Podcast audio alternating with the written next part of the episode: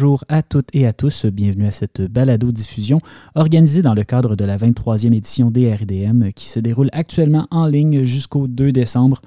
Mon nom est Alexandre Fontaine-Rousseau et j'anime le podcast de la revue de cinéma 24 images. Aujourd'hui, nous accueillons Bruno Dequin, qui est directeur artistique des RDM et rédacteur en chef de 24 images, ainsi que la cinéaste Mira Burt Wintonic, dont le film Wintopia est co-présenté par Tank dans la section Devenir soi-même et sera disponible sur le site des RDM du 19 au 25 novembre. Euh, la, la, rencontre va être menée par Bruno. Et d'ailleurs, à moins que tu aies autre chose à ajouter, Bruno, je t'invite à poser ta première question. Merci Alexandre et bienvenue Mira. Merci d'être là avec nous.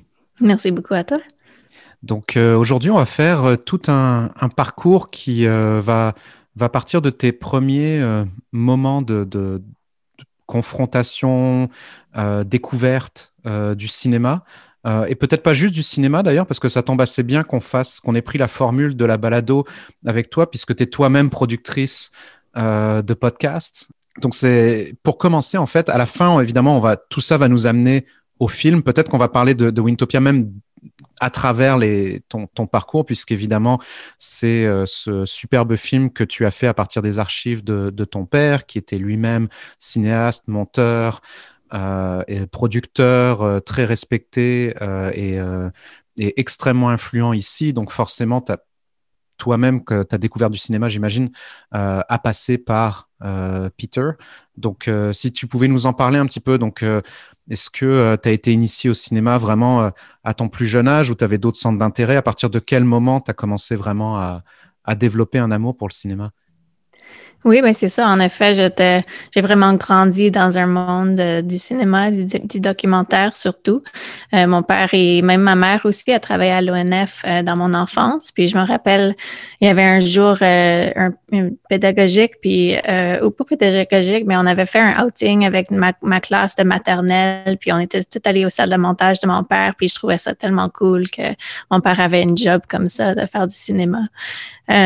puis c'est ça, on a juste grandi, j'ai grandi à regardant des films avec mon père, euh, il y avait souvent des cinéastes qui lui envoyaient des rough cuts de leurs films. Alors, je regardais ça avec lui.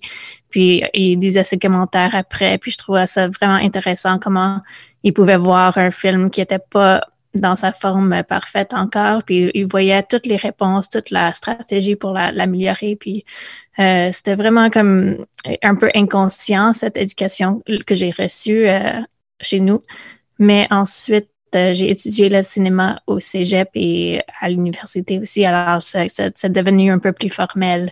Mais à l'université, je me suis, j'ai comme perdu, euh, ben peut-être pas perdu mon amour pour le cinéma, mais j'ai tombé en amour avec le son et j'ai plus commencé à m'intéresser à faire euh, du son pour les pour les films, sound design et ensuite ça, ça m'a ça m'a traduit ou ça m'a euh, apporté euh, à mon, mon aime pour les documentaires audio. Alors, j'ai vraiment travaillé pendant les dernières 15 années plus sur ce côté, faire des documentaires sans images. Est-ce que ton, euh, ton éducation en, cinéma, elle passait vraiment exclusivement par ton père? Ou est-ce que euh, toi-même, progressivement, tu, tu, développais ta propre, ta propre personnalité Parce qu'avoir un père aussi influent, ça, ça, doit quand même avoir son, son poids en termes de de bah, justement d'influence sur tes propres, tes propres goûts, tes, tes, tes, centres d'intérêt, tout ça? Oui, c'est drôle parce que mon père, euh, il était toujours euh, avant-gardiste un petit peu. Il a, même inventé un festival de films de cinéma virtuel dans 1994, avant que l'Internet même était prête pour ça. Mais moi, j'étais plus intéressée à l'histoire du cinéma. J'allais à Cinéma du Parc, qui était à comme deux minutes de chez nous. Puis je regardais tous les Kurosawa, puis les vieux films alors, c'était, on avait comme un dialogue inversé un peu par fille. Mais, euh, mais oui, c'est, sûr que quand, euh, comme mon père, il, voulait jamais que je suis dans ses, dans ses pas et de, de devenir cinéaste. Il savait que c'était vraiment une carrière très difficile, surtout en documentaire. Euh, il n'y a pas d'argent. Il avait pris un documentary vow of poverty qui disait souvent c'était juste que ça, il faisait ça parce qu'il aimait faire ça, mais c'est pas ça qu'il voulait pour sa fille. euh, mais j'ai quand même suivi dans ses pas euh, de toute façon. Euh, puis on, avait des, goûts assez similaires, je pense, même si je n'avais pas vraiment de période de rebelle où, où j'ai rejeté toutes ces, ces idées. Je pense qu'il y avait des bons goûts. Est-ce que tu as su toujours que tu voulais euh, vraiment t'orienter vers le cinéma ou est-ce qu'au contraire, c'est vraiment quelque chose qui. Euh, ou à un moment donné, tu t'es tu, t'es dit, euh, c'est vraiment ça que je veux faire, mais ou est-ce que tu le savais déjà depuis toujours? Euh, je pense pas que je le savais comme quand j'étais enfant, mais quand j'étais, quand je devais décider qu'est-ce quoi faire au cégep, c'est là que j'ai vraiment dit, ah, je pense que j'aimerais ça étudier le, cinéma, puis soit devenir euh, critique ou euh, monteuse. C'était ça, les deux, les deux. Euh, j'aimais beaucoup ça, étudier les films et écrire à propos des films, et aussi faire le montage. mais ce que, ce qui m'a fait vraiment tomber en amour avec les documentaires audio, c'est que tu peux faire tout toi-même. Tu n'as pas, besoin, pas besoin de grande équipe de euh, caméraman, puis de, de son, puis de montage, puis de producteur. Tu es vraiment juste une personne qui fait le tout. Tu fais ton mix, tu fais ton, ton écriture, tu fais tout. Alors, je trouvais ça vraiment le fun d'être comme en contrôle total d'un projet du début à la fin. Par rapport au documentaire sonore justement et à tout ce travail au niveau du son que tu as mentionné précédemment, euh, c'était intéressant de, voir dans la biographie que tu as envoyée au festival qui mentionne que tu euh, réalises des vidéos qui font rire et pleurer et des balados reposant sur euh, l'humour absurde. Donc j'aimerais que tu nous parles un peu justement de, ces balados-là et de, de, la carrière que tu as entreprise depuis 15 ans comme productrice de documentaires sonores et de balados. Oui, bien, en, fait, j'ai commencé ma carrière en produisant une émission, une émission qui s'appelait Wiretap sur CBC Radio. Puis c'était aussi un balado. Et puis c'était vraiment une comédie absurde qui était à moitié fiction, à moitié documentaire. Et tu savais jamais vraiment c'était quoi qui était réel, c'est quoi qui était pas réel.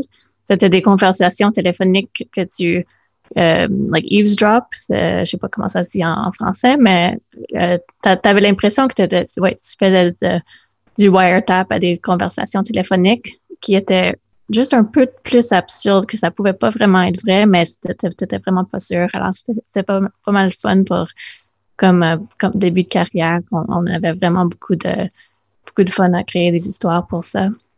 Et puis ensuite, j'ai créé un podcast qui s'appelle Love Me, et c'est un, podcast documentaire sur des histoires personnelles, toutes sortes de relations compliquées, les gens qui essaient de, connecter et qui ont de la difficulté, soit euh, émotionnelle ou des, juste des difficultés entre famille. Et ça explore toutes les, euh, tout le, spectrum des émotions euh, personnelles.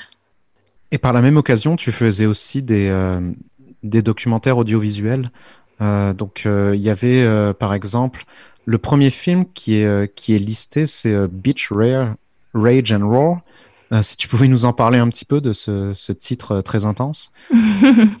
oui, c'était un de mes premiers documentaires étudiants que j'ai fait à Concordia. Et c'était un portrait des Raging Grannies. je ne sais pas c'est quoi en français, les, les grands-mères, les mémés déchaînées, je pense, quelque chose comme ça. C'est les activistes, des grands-mères activistes qui chantent des chansons de protest politique euh, à toutes les, euh, les, manifestations. Alors, on a fait un court portrait sur eux autres. C'était très inspirant. Euh, ils sont des personnages très colorés, puis ouais, juste inspirant que à leur âge, ils sont tous dans leur soixantaine, leur quatre-vingtaine, qui sont tellement actifs dans leur, dans leur monde. Et par la suite, il y a eu Pilgrimage en 2008, je pense. Hein, c'est bien ça? Oui, c'est ça. Alors ça, c'est un film que moi puis mon père, on a fait ensemble. Et en fait, je le discute un petit peu en Wintopia, mon, mon nouveau film sur mon père, euh, parce que c'était un film assez compliqué. Euh, c'est un portrait de... C'est un peu un film road trip, like a road trip movie. On voyage à travers le cinéma, on, visite des, des endroits importants pour le, où est-ce que les Lumières ont inventé le cinéma, ou euh, on va visiter Godard en attendant, attendant Godard. une scène dans, euh, en, en, Suisse. Alors, euh, c'était un peu une conversation entre père-fille sur les médias qu'on consomme, consomme. Mais c'était aussi un film assez difficile de faire parce que Moi, j'aime vraiment pas ça, être devant la caméra. Et c'était un film qui, mais mon père est tellement confortable. Il, adore ça. Il est comme un clown. Il peut improviser. Alors, euh, lui, il s'attendait que je pourrais faire la même chose. il me mettait devant la caméra. Mais j'étais très inconfortable. Alors, moi, quand je regarde ce film maintenant, ça me, ça me rend très inconfortable. Mais mon père est très, très drôle dans ce film-là. Il vraiment, il joue le clown puis euh, le guide du film. Et ton père, justement, en documentaire, il est, euh, il est aussi euh, reconnu pour, euh, pour des documentaires essayistes et, des documentaires qui, qui travaillent aussi le, le, langage du cinéma, qui sont, qui sont reliés aussi à, l'évolution technologique du cinéma.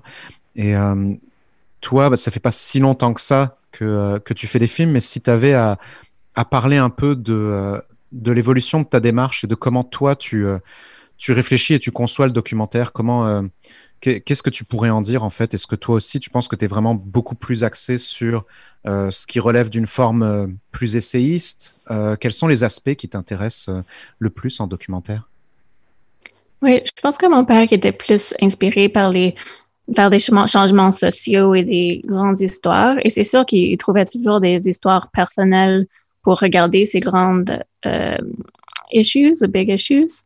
Mais pour moi, j'ai toujours été plus intéressée au personnel, aux petites histoires qui sont pas sur ces grands thèmes. Euh, mais des fois, c'est comme, c'est plus sous la surface, euh, les, euh, les aspects politiques ou sociaux, mais c'est plutôt un, un, je suis plus intéressée vraiment aux, vies intimes des gens et au, à leurs relations, à leur, leur internal struggles, leur vie interne. Et alors, c'est ça, je, en faisant ce film-là, Wintopia, c'était vraiment euh, un peu un mélange des deux. C'est un film sur une grande idée de l'utopie, mais c'est aussi un film très personnel, très petit d'une façon. Et euh, pour en, venir à Wintopia, justement, donc pour mettre en contexte, euh, s'il y a des gens qui n'ont pas encore qui ont pas encore vu le film ou qui, qui vont bien bientôt le voir, ou peut-être qui n'ont qui ont pas tous les éléments. Donc Peter, ton père est, est, décédé en novembre 2013. D'ailleurs pendant les RIDM à l'époque, si, je me rappelle bien. Euh, et euh, à la suite de ça, euh, tu avais découvert énormément de, de matériel qu'il avait tourné au fur et à mesure des années et qui était entreposé chez vous dans la maison familiale, dans le sous-sol. Tu l'expliques au début du film. Donc beaucoup de, VHS. Et là, on est rendu en 2020. donc on parle de sept ans plus tard. Évidemment, le film est un énorme travail de montage. Mais si tu pouvais nous, nous parler un peu de, de la jeunesse du film et progressivement de son évolution. Parce que dans ce film-là, dès le début, tu mentionnes le fait que ton père t'avait demandé de terminer ce fameux concept de film sur l'utopie qu'il n'avait jamais pu euh, mettre en œuvre réellement. Et Wintopia finit par être une toute autre euh, bête entre guillemets. C'est pas le même, euh, c'est pas le film de Peter. C'est quelque part trois films en un, un film de Peter, un film sur Peter et un film sur vous deux. Donc si tu pouvais nous en parler un petit peu de ce processus. Oui, mais c'est ça, c'était vraiment son dernier vœu euh, avant sa mort qu'on fasse un film ensemble, mais finalement, il était mort plus vite qu'on le pensait. Alors, on n'avait rien commencé vraiment, on n'avait pas, pas discuté euh, autant qu'on aurait voulu, puis on n'avait rien tourné ensemble, on n'avait pas enregistré d'entretien ou rien. Mais j'avais toutes ces cassettes-là dans le sous-sol, 300 cassettes que jamais, jamais vues. Je pense même pas que lui les avait visionnées après les avoir tournées. Il était juste comme toute couverte de poussière. Euh, fait que, mais je me suis dit que je vais prendre ces cassettes-là et je vais essayer de terminer son film et en même temps créer un portrait de, de lui et de sa vie. Et pour les, ça m'a pris, oui, c'est comme cinq ans et demi, je pense, à, le faire. Mais je faisais autre chose, euh, you know, au côté. Mais ça m'a pris tellement de temps parce qu'au début, j'essayais vraiment de faire son film, de terminer son film sur, sur l'utopie. Et j'ai comme j'ai fait comme un rough cut comme ça. C'était j'ai passé beaucoup de temps là-dessus. Ben c'était seulement après avoir parti du film, à partir du projet, euh, de, m'avoir reculé du projet pendant une longue euh, période, pendant deux ans, que je suis revenue puis j'ai dit ah qu'est-ce que j'essayais de faire, ça marche pas, c'est de la merde, c'est euh, impossible, c'est pas authentique, c'est de essayer de faire son film à lui. Je peux seulement faire mon film à moi. Puis c'est là que je me suis donné un peu, un peu plus de permission de prendre son matériel pour faire un film beaucoup plus, plus personnel, beaucoup plus sur notre relation, sur le deuil, euh, sur l'espoir et sur toutes les questions que je me posais à propos de mon père. Et finalement, c'est vraiment un film sur une fille qui essaie de comprendre son père à travers son, son œuvre et son matériel. Et justement, pour ce matériel-là, tu mentionnais la pause que tu as prise euh, de, de deux ans, mais est-ce que j'imagine que tu travaillais pas toute seule parce que c'est quand même extrêmement. outre la quantité astronomique de, de, euh, films qui avaient, d'images qui avaient à, à, observer. Il y a aussi le fait que probablement tu avais besoin d'avoir quelqu'un avec qui dialoguer pour avoir euh, le, recul nécessaire. Donc, euh, est-ce que tu as travaillé avec plusieurs monteurs ou plusieurs monteuses ou comment ça s'est passé en fait? Oui, au début, j'ai vraiment commencé le film tout de suite après le mort de mon père, que c'était peut-être pas une bonne idée, euh, mais c'était vraiment intense. Puis je travaillais en ce temps-là avec une monteuse, Catherine Legault, une monteuse que je connaissais. C'était elle qui avait fait le montage de Pilgrimage, en fait. Euh, puis c'était vraiment, euh, ça m'aidait beaucoup juste d'arriver dans, dans, le studio puis de regarder les cassettes à chaque journée, même quand j'étais en plein deuil. Euh, mais finalement, c'était quand j'ai réalisé que ça devait être un film beaucoup plus personnel, j'ai pris beaucoup de temps avec le film à travailler seul parce que je voulais vraiment, euh, j'avais besoin de temps juste pour comme penser qu'est-ce que j'essaie de dire avec le film, qu'est-ce que j'essaie, c'est quoi que je veux quelle expérience je veux avec ce film-là. Et je pouvais pas avoir quelqu'un d'autre comme, c'était un peu comme, it was clouding up my, mon jugement de ce que je devais faire. Mais après, pendant, euh, après avoir travaillé pendant quelques années toute seule, j'ai eu le problème contraire où c'était vraiment trop isolant. C'était comme une longue hiver, puis j'étais dans la salle de montage sans fenêtre, puis je regardais à chaque jour les, cassette de mon père mort. C'était vraiment un peu déprimant. Alors, euh, vers la, fin du processus, mais ben, il, il, restait quand même un an de travail. J'ai engagé, engagé euh, une nouvelle monteuse, Anouk Deschaines, et parce que c'est ça, j'avais besoin de quelqu'un dans la pièce avec moi, dans le matériel avec moi pour discuter, juste pour presque comme un thérapeute, un peu pour m'aider à, à, découvrir qu'est-ce que j'essayais de dire avec ce film. Puis c'était vraiment intéressant parce qu'elle, elle connaissait pas mon père. Elle, avait vu peut-être un de ses films, mais elle connaissait pas personnellement ni comme cinéaste. Alors, c'était vraiment une intéressante perspective euh, d'avoir quelqu'un comme ça dans la pièce qui pouvait voir ah, qu'est-ce que ce film aurait l'air pour quelqu'un qui connaissait pas mon père, comment on peut l'introduire à une nouvelle euh, personne. Est-ce que tu peux nous parler un peu de l'écriture en fait euh, du film? Parce que pour mettre en contexte, le film, oui, utilise les, euh, les cassettes VHS qu'on a mentionnées au tout début. Il y a également ta voix off. Il y a également des extraits de films sur lesquels Peter avait travaillé et où parfois comme réalisateur, parfois comme producteur, parfois comme monteur. Donc il y a énormément d'éléments. Le film n'est pas nécessairement chronologique. Donc si c'est possible de nous, de nous parler un peu de comment tout ça, ça s'est mis en place, parce qu'il y a vraiment beaucoup de superpositions d'éléments qui, euh, qui entrent en jeu. Donc euh, voilà. Oui, c'est comme tu as dit, c'est comme trois films en un. Et pour moi, je pensais toujours à ça comme c'est un film sur l'utopie, c'est un film sur mon père et son sa carrière, et c'est un film personnel sur moi puis mon père. Et c'est vraiment une chorégraphie de ces trois choses que, un peu intermêlées, puis c'est pas quelque chose qu'on a comme pu intellectuellement planifier. C'était vraiment comme un peu organique de juste voir le matériel, essayer de plein de choses. Euh, mais tout au début du film, je savais que je voulais rien tourner de nouveau. Je voulais vraiment juste rester dans le matériel trouvé de mon père. Et pour moi, c'était parce que chaque euh, frame, comme chaque image, euh, c'était une représentation de mon père à un moment qui était encore en vie. Alors, l'idée de comme tourner du nouveau matériel avec des talking heads, comme ça aurait tout brisé la bulle que je voulais capturer. Alors, c'est pour ça que j'ai fait juste des entretiens audio au, téléphone avec les amis de mon père et avec euh, des, entretiens audio avec ma mère aussi. Et alors, c'est ça, c'est comme ça, c'est ce monde audio puis ce monde d'images qui entrent en, conversation l'un l'autre et c'est en même temps la conversation de moi avec mon père quand, même s'il n'est plus là. On essayait des, des, plein de choses juste avant qu'on trouve une structure qui est qui semblait euh, qui avait qui avait de l'allure. Euh, puis pour l'écriture, ouais, j'ai juste écrit des petites bouts ici et là quand on, quand on essayait des scènes. Et la chose difficile, c'est que son matériel, c'était tellement un blank canvas. C'était comme du matériel, juste des images, mais pas de contexte, pas de contenu comme audio.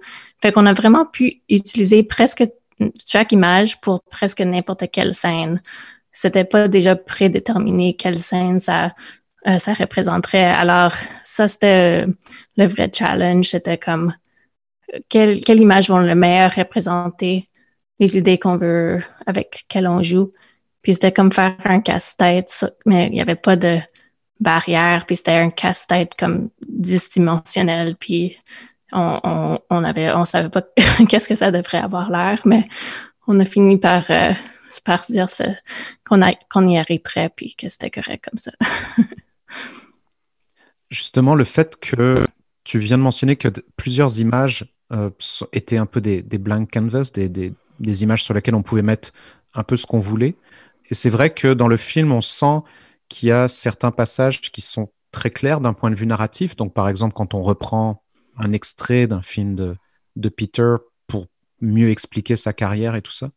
Et il y a tous ces passages de, de, de non-événements, de Peter en train de marcher, Peter dans un lieu, Peter dans un autre lieu, euh, beaucoup de moulins, euh, beaucoup de vent euh, qui, qui, reviennent constamment. Et je me demandais comment vous aviez fonctionné parce que parfois on est dans du pur narratif et à d'autres moments on est vraiment au contraire dans des, dans des moments plus contemplatifs des moments qui sont euh, qui relèvent plus d'un montage euh, lyrique ou associatif ou euh, et on sent qu'il y a des motifs qui, qui, reviennent constamment dans le film.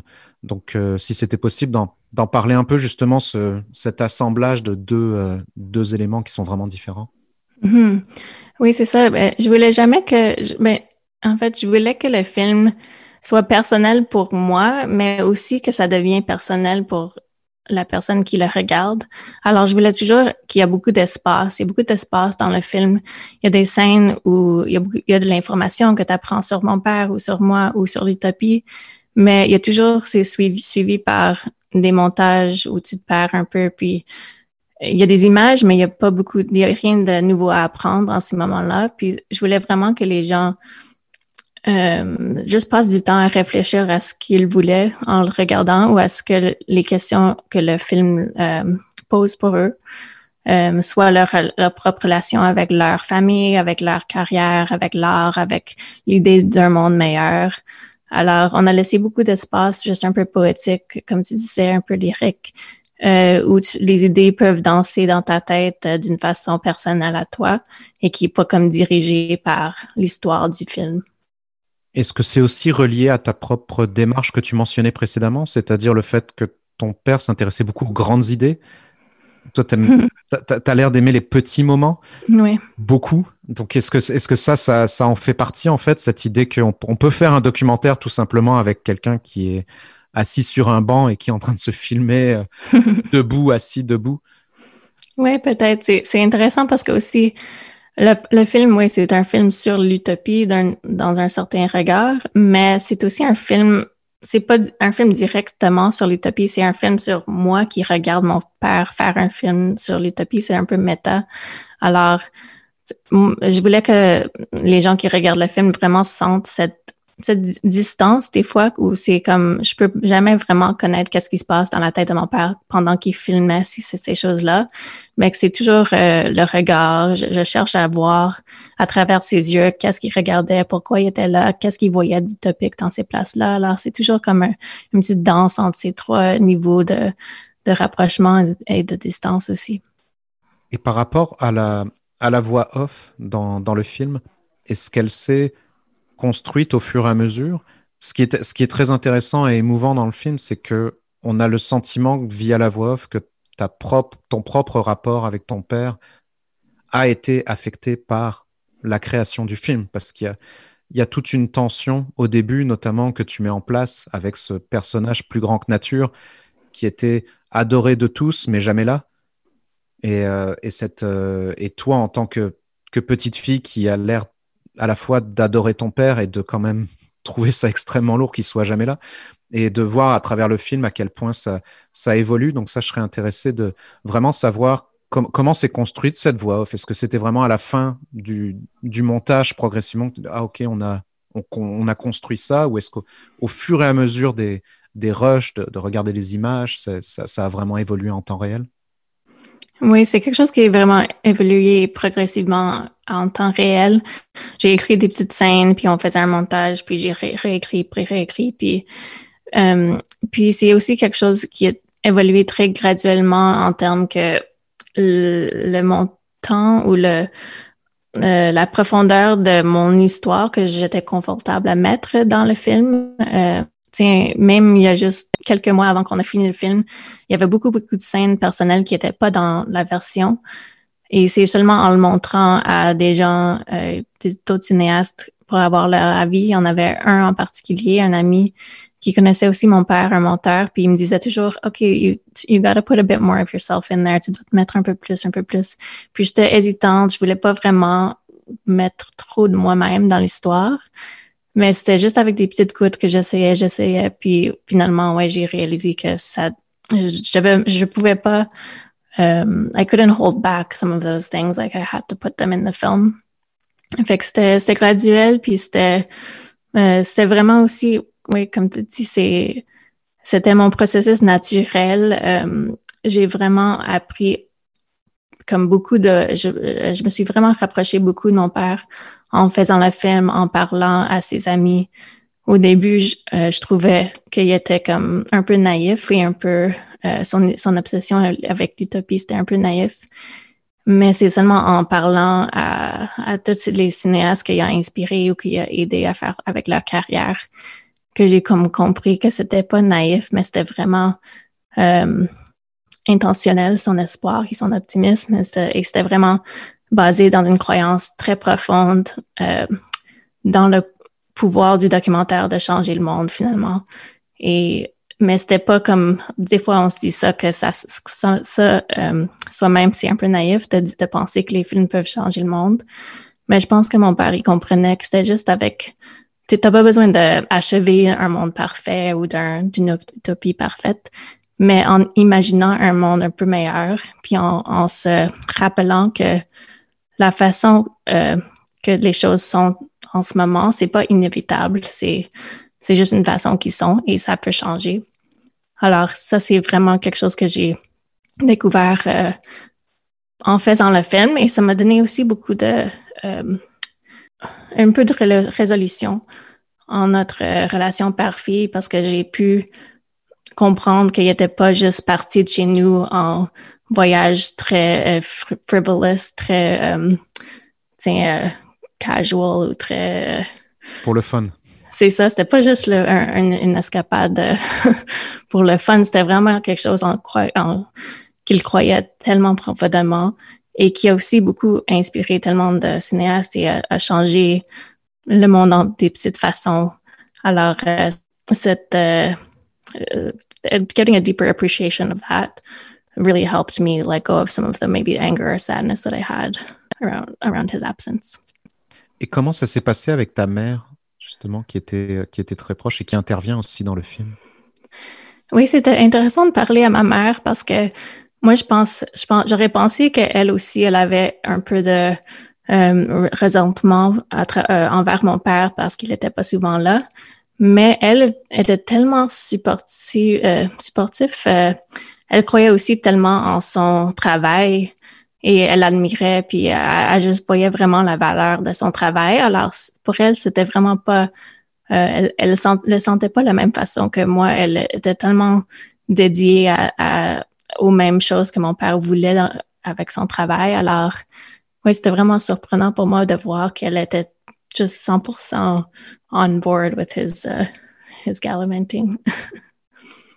si tu avais à définir ton père maintenant, pas, pas tant euh, en tant que cinéaste, mais en tant que en tant qu'être humain, comment, comment tu définirais ton, ton père suite à toutes ces, ces découvertes? Mais je pense qu'il était humain. Peut-être c'est le, le meilleur mot pour dire. Il était, il était comme tous, on est tous euh, imparfaits, on a tous nos, euh, on fait tous des choix qui sont pas toujours euh, les meilleurs pour tout le monde autour de nous. Mais ce que ce qu'il démontrait, c'était vraiment une énergie euh, comme tellement surprenante et euh, il y avait comme une énergie pour son travail, pour les gens, pour la vie qui était vraiment unique, je pense, et ou rare en tout cas. Juste quelqu'un qui s'est vraiment dédié à ce niveau-là pour ceux qui, en croyait. Je pense que c'est ça que les gens qui le connaissaient, qui se rappellent le plus, c'est cette énergie magnétique qui, qui aussi donnait l'énergie aux autres pour continuer. Et dans le film, on, en a parlé un tout petit peu tantôt. Tu mentionnais que quand vous aviez fait Pilgrimage, tu avais des, problèmes à être devant la caméra. Et euh, contrairement à ton père qui adorait la, caméra et qui avait aucun problème à se mettre devant la caméra. Et euh, un peu plus tard dans le film aussi, il y avait, ça, revient cette idée que on il y a une scène, je pense, si je me rappelle bien, c'est une scène qui se déroule à Venise où tu, euh, tu mentionnes le fait que intérieurement, tu n'arrivais pas à comprendre pourquoi ton père ne te voyait pas, n'était pas capable de comprendre que tu voulais pas être filmé, que tu n'avais aucun plaisir et que ton seul objectif, c'est qu'il n'y ait pas une lentille entre vous deux en permanence. Euh, ce, film-là, c'est il y a une lentille entre vous deux euh, en permanence. Donc c'est il y, a quelque chose d'assez d'assez intéressant dans le film et, je me demandais justement si ça avait changer quelque chose dans ton rapport au cinéma, à la médiatisation des, relations finalement Parce que cette, euh, tu, détestais cette lentille entre vous deux, mais finalement tu t'es rapproché quelque part de ton père avec un travail qui est extrêmement distancié. Hmm, oui, c'est intéressant. C'est ça un peu la contradiction ou le, euh, à propos de la documentation, c'est on capture un moment, mais on est, on est aussi pas entièrement présent dans ce moment-là. Mais c'est sûr que en faisant le film, j'étais tellement euh, grateful, like j'étais tellement euh, contente que mon père avait filmé tout ça parce que là, je les ai ces moments en archive. S'il avait pas de caméra, pas de lentille, j'aurais rien maintenant pour comme connecter, pour le voir, pour le revoir. Alors c'est ça, c'est un peu euh, une ligne qu'on doit balancer un petit peu, euh, d'être présent, puis aussi de, de vouloir euh, capturer ces moments-là. Est-ce que ça change quelque chose dans ta vie à toi et ton rapport au cinéma et à la caméra? Je suis quand même, je, quand même, j'aime pas très, je n'aime pas trop ça être devant la caméra. Et c'était intéressant de faire le film de, euh, comme étant personne audio j'ai beaucoup aimé ça faire le film, mais en même temps, ça m'a donné, ça m'a renouvelé mon amour pour le, les documentaires audio. Je trouve ça tellement plus intime de juste faire un entretien avec un micro, pas de caméra.